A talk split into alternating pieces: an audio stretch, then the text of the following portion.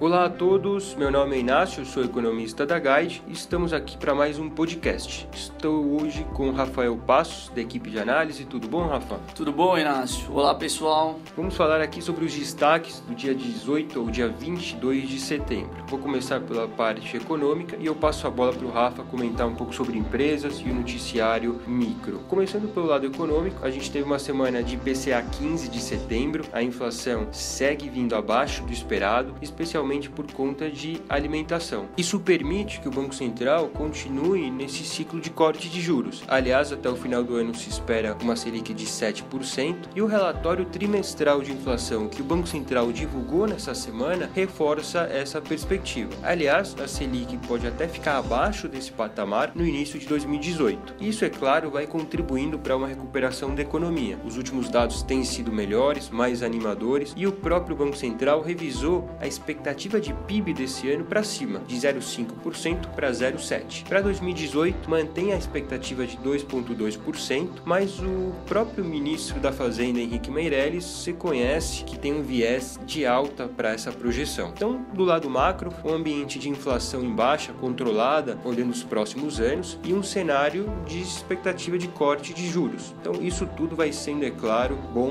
para mercados locais e para impulsionar a bolsa e expectativa expectativa de lucro das empresas. Rafa, o que, que, é que a gente pode falar nessa última semana? Bom, pessoal, com relação ao mercado, o Ibovespa permanece acima dos 75 mil pontos, tá? O que a gente tem observado é que o fluxo estrangeiro continua bastante intenso, algo que tem contribuído para esse avanço do índice nas últimas semanas. De fato, a gente tem aí que esse cenário mais otimista, ele realmente se consolidou. Olhando para o índice, a gente vê entre os principais destaques os Minas, que avançou começou forte nessa semana, continuando a surpreender o mercado, né, nesse forte desempenho que ela tem tido nos últimos meses. Braskem também foi destaque do índice, avançou forte nessa última semana, muito em função de algumas notícias veiculadas na mídia de uma possível migração dos papéis preferenciais em ordinárias, tá? O que mudaria isso? Mas a gente teria aí uma melhora de governança na empresa.